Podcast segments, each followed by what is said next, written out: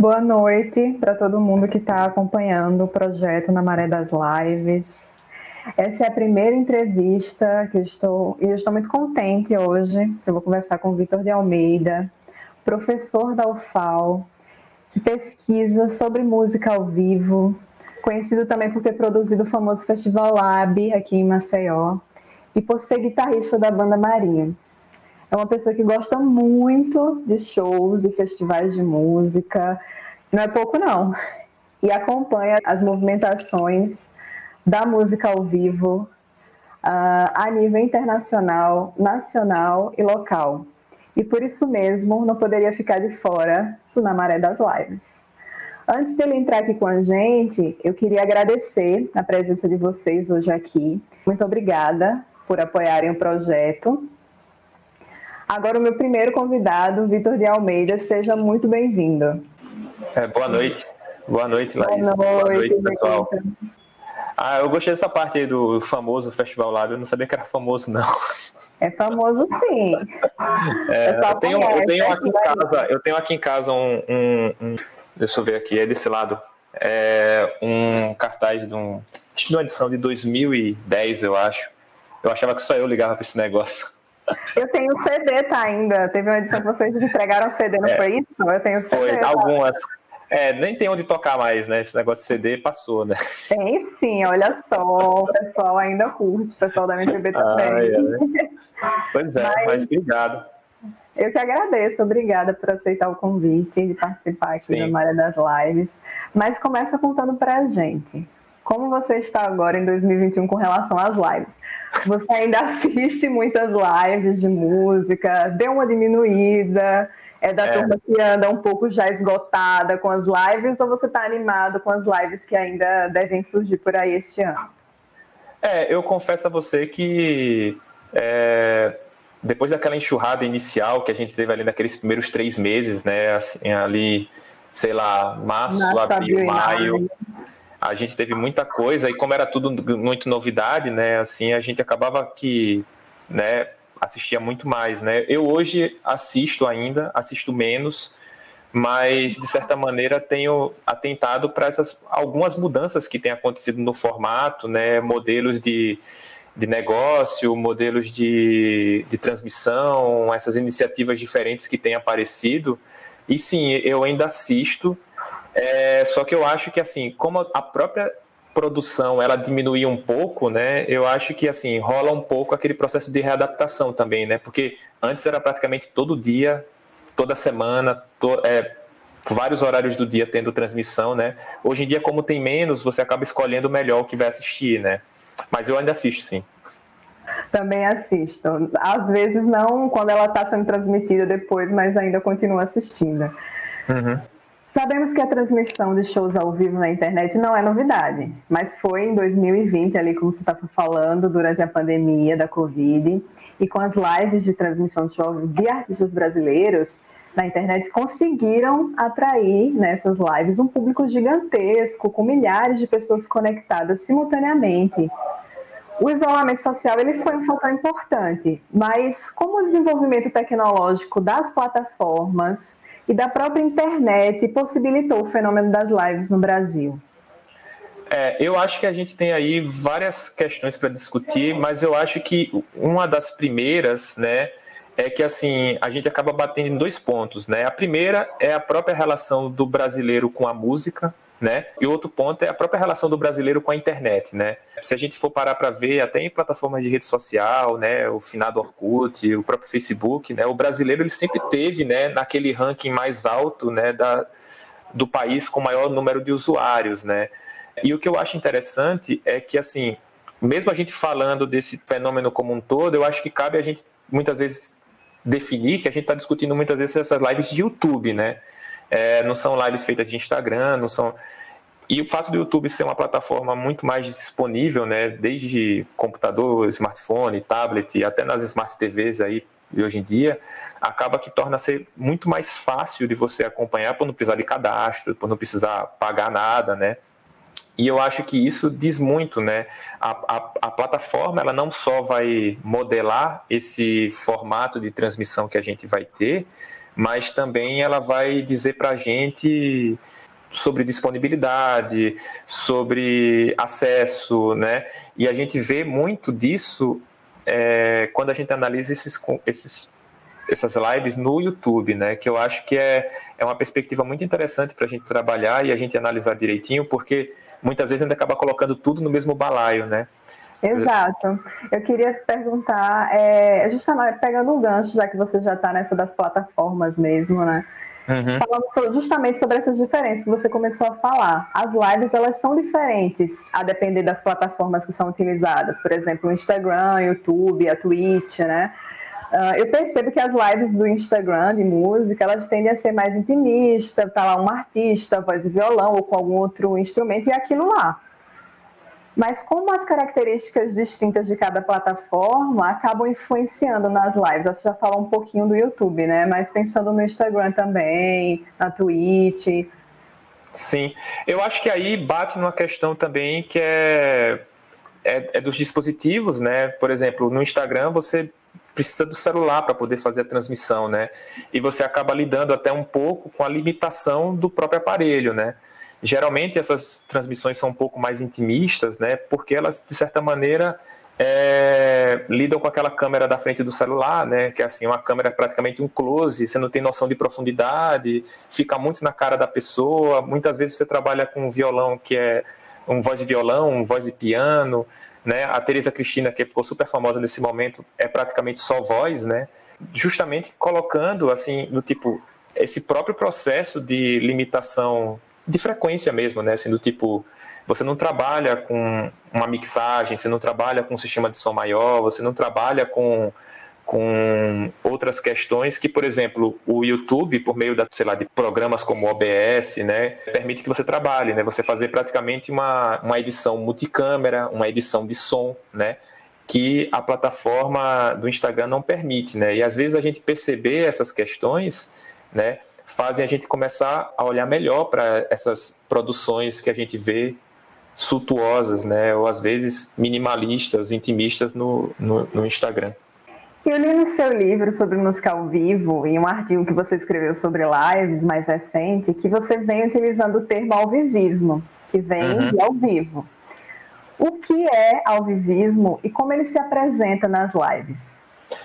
É, é, eu vou tentar ser um pouco breve, assim, não ficar tão acadêmico aqui, mas eu acho que quando eu falo da questão do alvivismo, né, é de como a gente percebe que, assim, é, se criou pelo próprio termo, né, live, né, vem de ao vivo em, em, em, inglês, né, de como a gente começou a discutir durante muito tempo que toda live ela acontecia em tempo real, né, que a gente, até no jornalismo mesmo, a gente trabalha, para quem não conhece, para quem não sabe, na verdade, né, a Laís foi minha colega de curso também, né? Minha colega de pesquisa lá no começo do, do PIB, que a gente trabalha muito na perspectiva do jornalismo ao vivo, que é aquilo que acontece, né? Quando a produção ela acontece no mesmo tempo da recepção, né? Ou seja, o ao vivo ele seria aquilo que você consome na mesma maneira, na mesma hora que aquilo é que é produzido, né? A live, por mais que ela traga essa perspectiva do ao vivo, né, de uma coisa feita em tempo real, muitas vezes ela articula esse, esse tempo real de diferentes maneiras. Muitas vezes a produção não é feita é, em tempo real, é o consumo que é feito simultaneamente com a audiência, né? Muitas vezes o que dá esse caráter do ao vivo é a interação pelo chat, muitas vezes o que dá essa sensação de ao vivo é uma temporalidade que se cria no agora, né? A gente fala que grande parte do significado desse alvivismo, né, num artigo que eu escrevi com o professor Tiago Soares, que grande parte dessa, dessa noção desse ao vivo passa por uma produção de presença, né? Uma produção de, de uma temporalidade presentificada, né? No aqui e agora, né? Mesmo que aquilo não esteja acontecendo agora, existe meio que um pacto, né? Feito entre audiência e artista, né? Que cria essa sensação de simultaneidade, né? de partilha, de, de agoridade, como a Diana Taylor coloca. Né? E a questão do alvivismo que eu, que eu trago é muitas vezes de pensar o que é que transforma esses produtos, né, ou de como esse ao vivo é construído a partir desses produtos. Ou seja, não se trata de entender que o ao vivo é apenas aquilo que é feito aqui e agora. Por exemplo, a gente está aqui fazendo né, uma transmissão, a gente está tendo essa conversa aqui, transmitindo né, em tempo real, mas ela também vai ter uma temporalidade modificada quando isso for disponível é, posteriormente, né? Quem for ver essa conversa amanhã, depois de amanhã, daqui a 10 anos, né? Por mais que esteja sendo feito de forma simultânea, né? Essa temporalidade varia de acordo com o consumo. Eu não sei se eu consegui ser claro.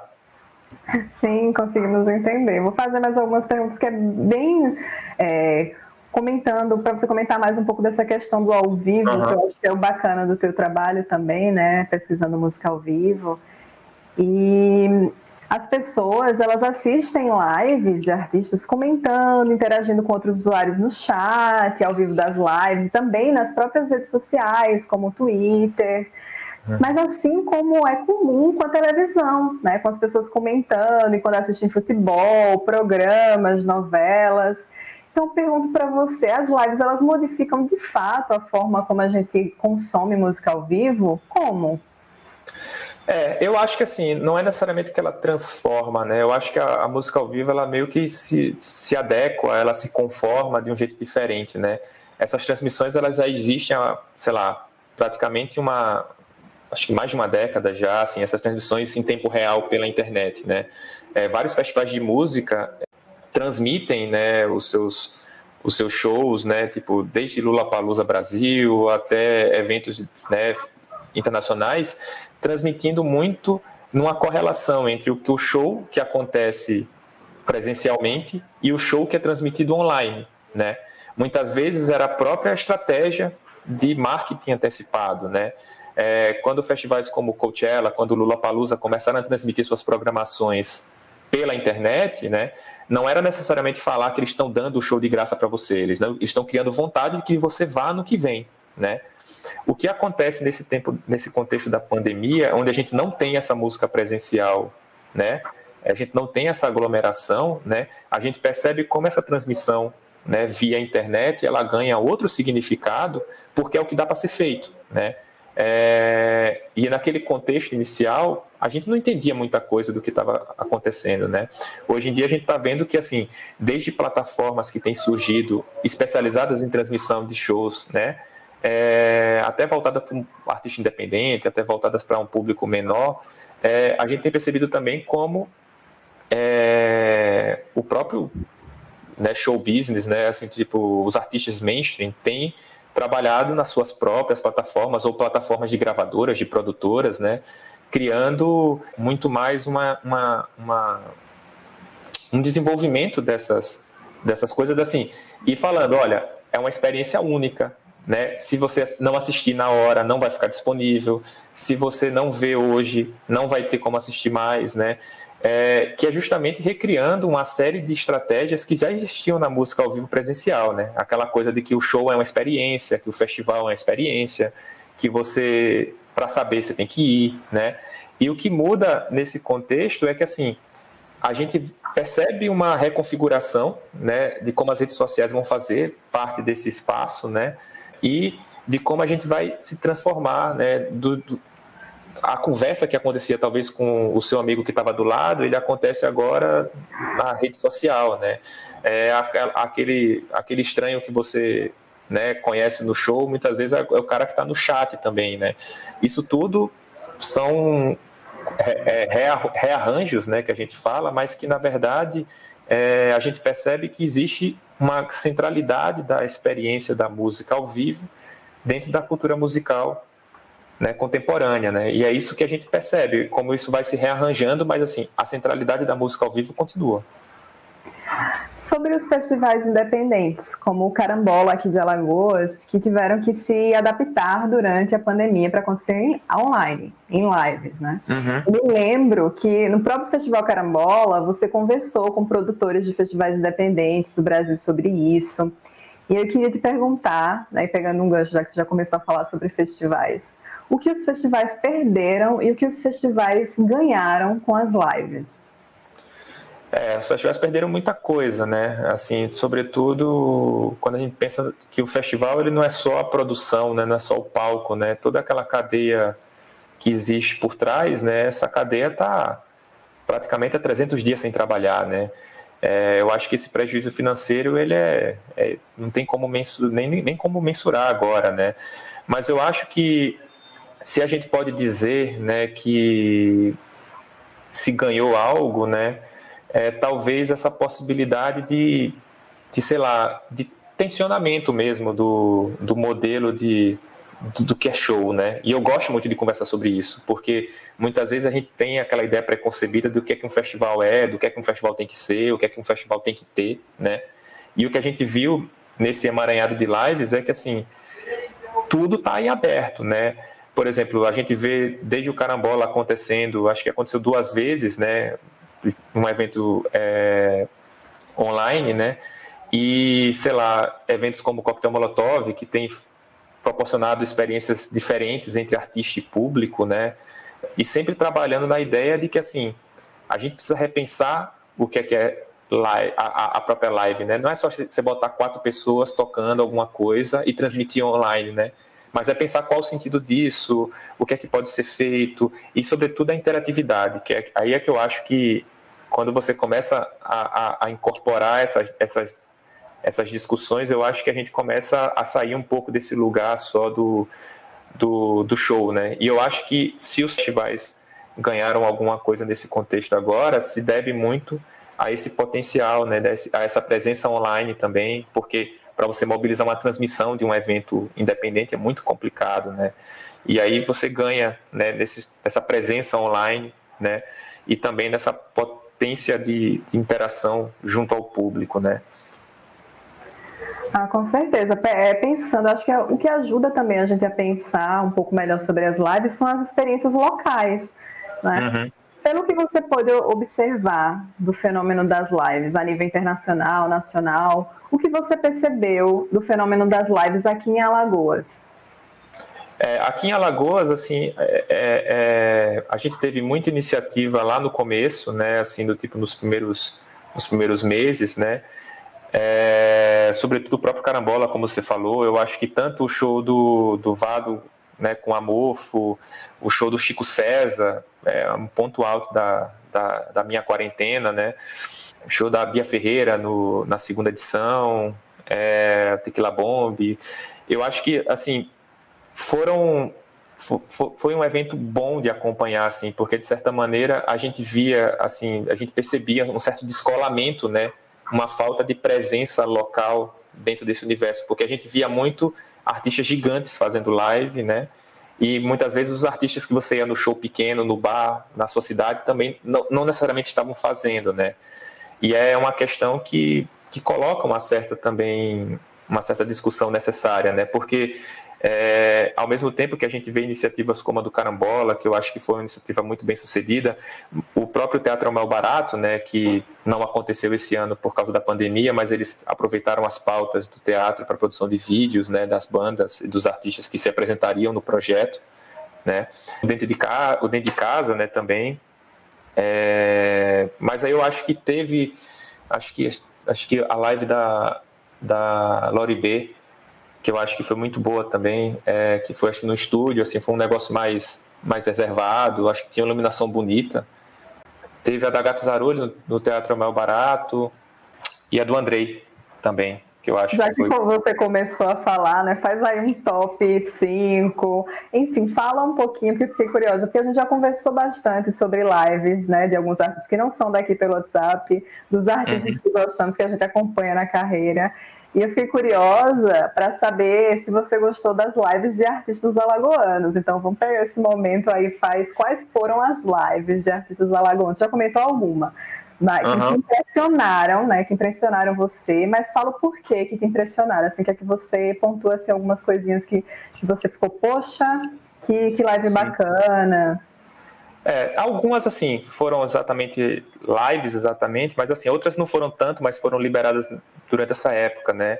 O que eu gostei muito de ter visto foi exatamente é, o show do Vado com a Mofo, teve essa live da Lori B que eu comentei, é, a Gato Zarolho, o Andrei, mas eu acho que tem uma, uma, uma produção também que acontece no Instagram, né? Que a gente, às vezes, perde um pouco de de vista, né? Porque é, enfim, você quando está online, você não está concorrendo só com, com quem está fazendo live, está concorrendo com Netflix, está concorrendo com Amazon Prime, você está concorrendo com. Você está disputando o tempo das pessoas com muita coisa, né? Mas eu acho que assim, o próprio Instagram ele dá caminhos interessantes para a gente pensar, né? O, o, o Bruno Berli tem feito várias é, intervenções interessantes, transmissões assim, às vezes né, meio incidentais assim, que eu que eu, eu gosto de acompanhar. É, e, e esse contexto também do, dos projetos que têm aparecido, né? Assim, a gente vai ter agora, e aí que eu acho que é interessante, né? A gente vai ter, a gente teve agora o, o, o edital da Lei Aldir Blanc, né? Que vai injetar um dinheiro é, importante agora na produção local. E o que eu acho muito é que a gente pode esperar muitas produções boas vindo, né? Agora nesse primeiro semestre, eu acho que foi prorrogado até o final do ano, mas eu acho que a gente vai ter muita live bacana e talvez assim mais estruturada até, porque é, esse contexto da produção audiovisual ele é um contexto que envolve dinheiro, né? E a gente sabe que nem é todo mundo que está tendo condições de investir em alguma coisa durante esse momento, né? E o edital ele coloca essa oportunidade ou essa possibilidade para alguns artistas, né, de produzirem algo é, durante esse contexto, né?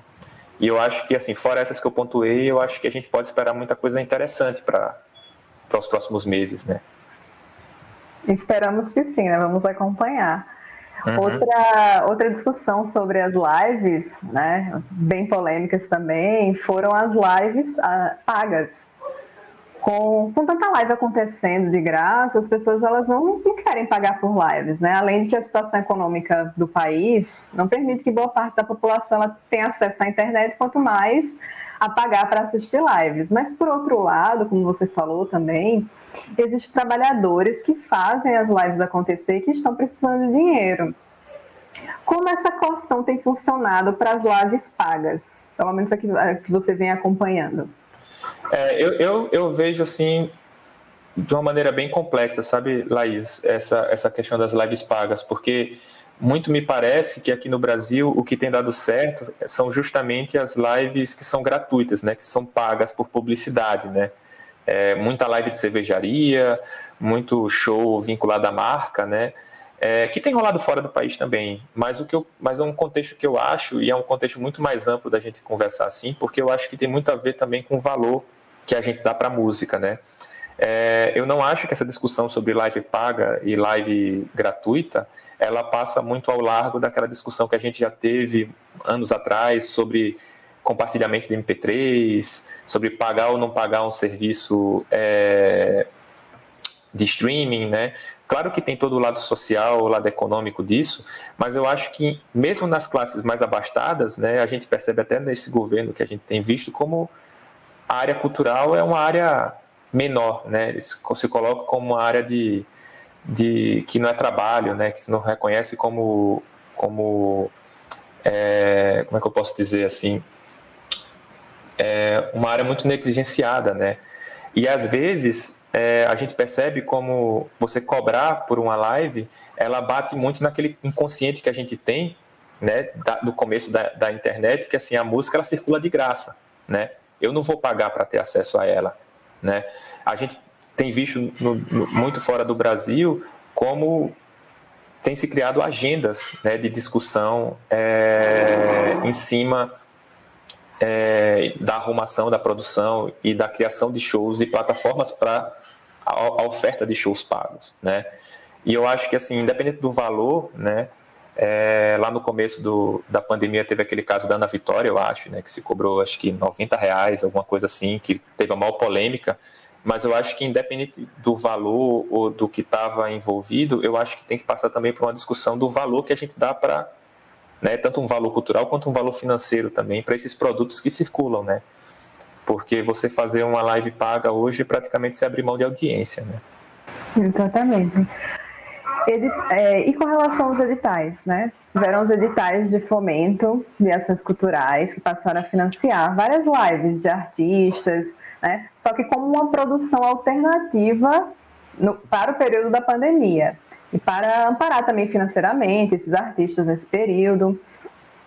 Essa visão do poder público, e não é só do poder público, né? é uma visão também do próprio segmento de música ao vivo, muitas vezes, que as lives elas são alternativas para esse momento da pandemia. Não pode acabar atrapalhando na perpetuação desse formato quando a pandemia acabar?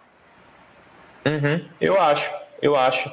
Tem uma questão aí que, que é interessante quando a gente discute assim, que é, é por exemplo, o medo que dá desse formato ficar datado como uma coisa de 2020, sabe? Tipo, ah, live, ah, é tão ano passado, né? Tipo, é, que eu acho que na verdade é, é mais um produto que se tem para trabalhar, né? Não é porque, sei lá, a MTV acabou que as pessoas deixaram de fazer videoclipe, né? Não é porque a pandemia vai passar que as pessoas vão necessariamente deixar de fazer live. O que vai mudar com certeza é a frequência, é a importância, é, é o peso, mas assim, é mais um formato que você tem para trabalhar, né?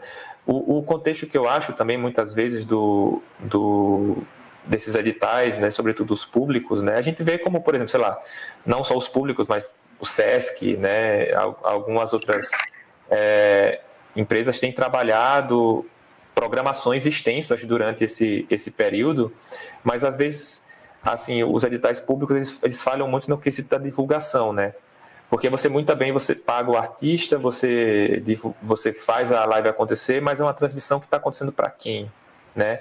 É, é, é, é, um, é um produto que está circulando onde, né? É, qual é a importância? Porque assim, não é, não é você passar que você vai ter gente assistindo, né? Eu acho que às vezes peca muito né, nesse quesito de planejamento, de divulgação realmente, porque você vai fazer uma live que às vezes a gente acompanhou muito, né, nesse contexto, assim, de como as audiências, às vezes, elas eram muito aquém do, do produto, né. E como você acha, então, né, pegando um gancho aí da tua resposta, como você acha, então, que esses editais deveriam trabalhar para fazer com que as, as lives, elas tenham uma, uma produção mais uh, caprichada, como você falou, né? Consiga pensar para quem é que está sendo exibida. Uhum. É, eu acho que assim, é, o primeiro ponto assim é, é investir muito na, na, no quesito de qualidade, né? Porque se, independente da live, aquele, aquela live pode virar um material para a banda, né? E se for um material legal, um material bem feito, um material bem produzido, é um material que fica melhor, né? É, mas eu acho que uma das saídas é, para isso, né, é, é pensar a finalidade da produção, é pensar como aquilo pode agregar, né? Eu achei muito bonito a, a iniciativa do Diteal com o Teatro Mel Barato, porque, de certa maneira, o, o Teatro Deodoro virou um personagem dentro da, das produções que aconteceram né, no, no, no Teatro Mel Barato. E, é assim, por mais que não sejam produções feitas ao vivo, né, mas que algumas delas foram tocadas ao vivo, algumas delas foram gravadas como se fosse ao vivo, né? É, você traz um, um, uma ideia que amarra toda aquela produção, né? Olha, eram os artistas que estariam no palco do Deodoro se não fosse a pandemia, né? É, o Teatro Deodoro ele está fechado, mas ele está funcionando, né? Eu acho que muitas vezes é, você ter iniciativas como essa, né, e uma divulgação articulada a essas a essas produções, você acaba tendo um alcance um pouco maior do que você só falar assim, olha, tá aqui tantos mil reais, faça sua live, se divulgue e breu, entendeu? Se você não dá essa infraestrutura mínima de que o negócio aconteça, uma assessoria, alguma coisa assim da parte ou técnica ou porque também ninguém é obrigado a saber de assessoria de comunicação, ninguém é obrigado a saber de parte técnica, de produção de, de imagem, de show, né? É para poder tentar potencializar, né, a, audiência dessas produções, né? Matérias de portais de notícias nacionais apontaram o crescimento, a queda nas audiências das lives ao longo dos anos 2000, né, 2020. E duas semanas atrás, uma matéria do Estadão que eu li ela lançou perguntas sobre as lives este ano. E aí eu gostaria de repassar para você, né, para uma provocação, né? As lives elas vieram para ficar e como serão as lives de 2021? É, eu, eu assim, num exercício muito de futurologia, né, lá do Mãe de Ná, né, eu acho que sim. Eu acho que, claro, né, não vai ser igual ao que foi em 2000 e, e e, e 20, né? porque assim aquele formato banquinho, computador, né, microfone, ele pode ser que se, fique um pouco batido, né? Mas, mas o que a gente tem visto é que vários produtos muito interessantes têm aparecido, né? Sobretudo dentro do pop, né? Como um todo, né? É, de, por exemplo, algumas lives de artistas, tudo bem, são artistas gigantes, né?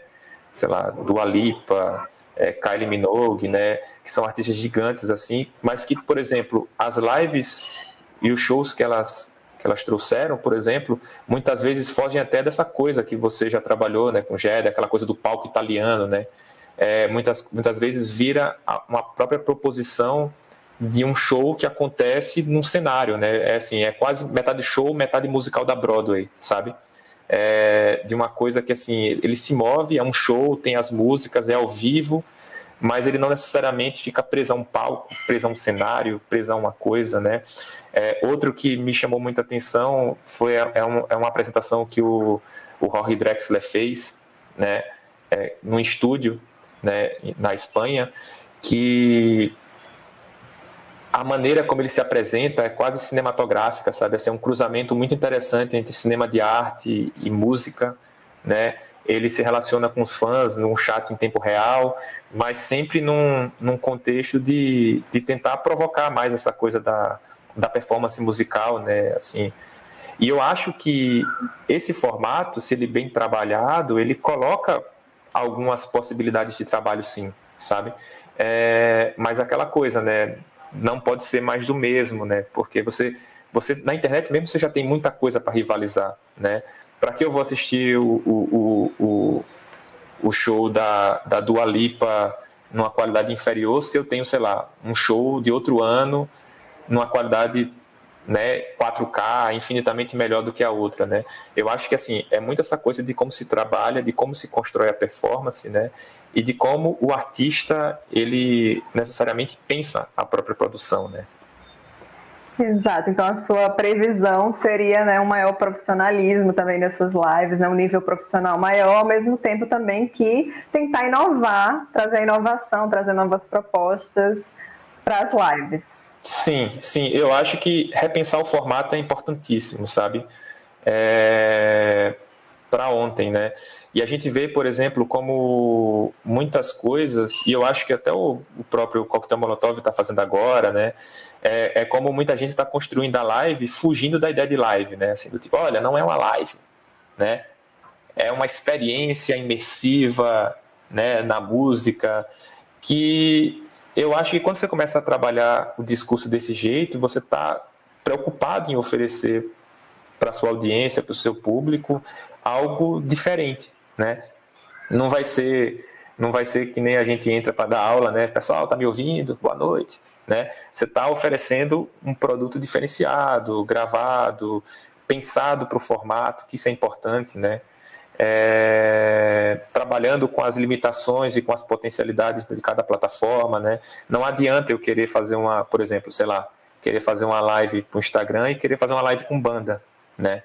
Ao mesmo tempo, também não posso achar que que vou fazer uma live para o YouTube e que eu seguro a live só no Gogó, sabe?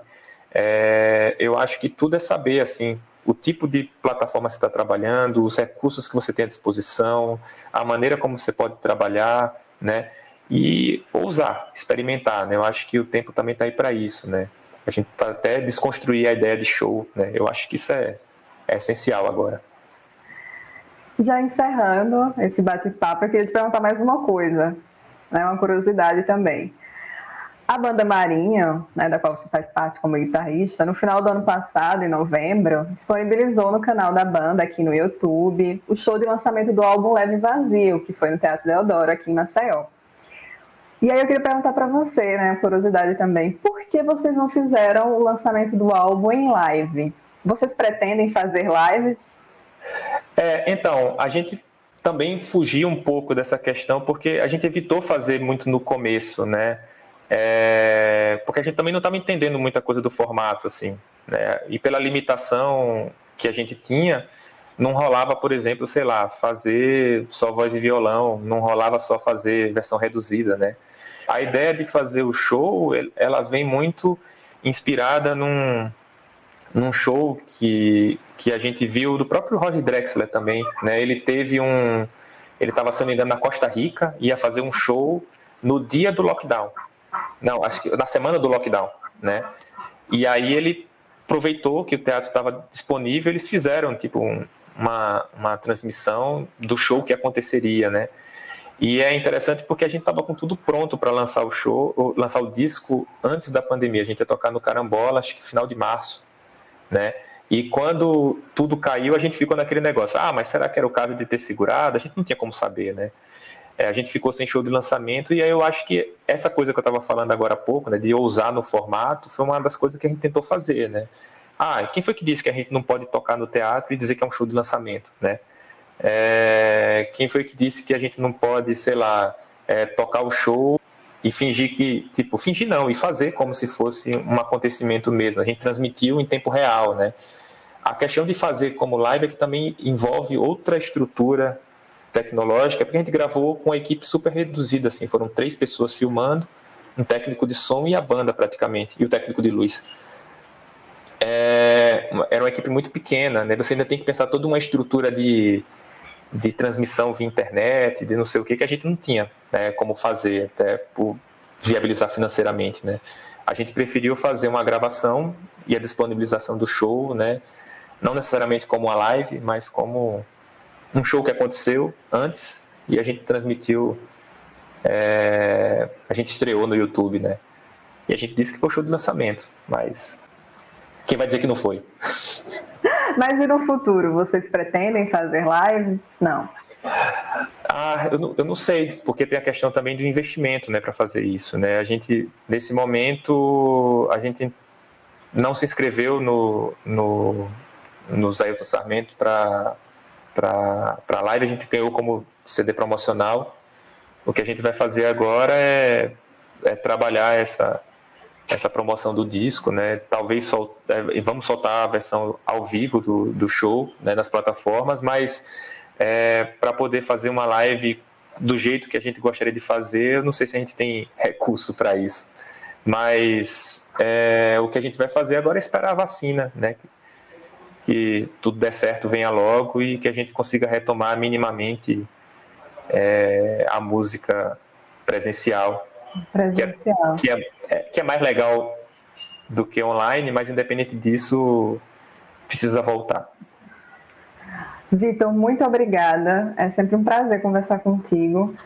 Eu espero que você tenha um 2001 mais leve, já desejei, né, também, né, e de bem, de bem-estar, já desejei para você, feliz, é, feliz Natal também, muita saúde para você, muito obrigada, tá? E até breve. Obrigado, Laís. Até breve. É, você falou 2001, que nem o Caetano, mas é 2001. 2021. É que eu voltei, né? Com o Caetano eu voltei para 2001. É o Caetano. Não, que 2001, que 2000, né? Que 2001. Exato.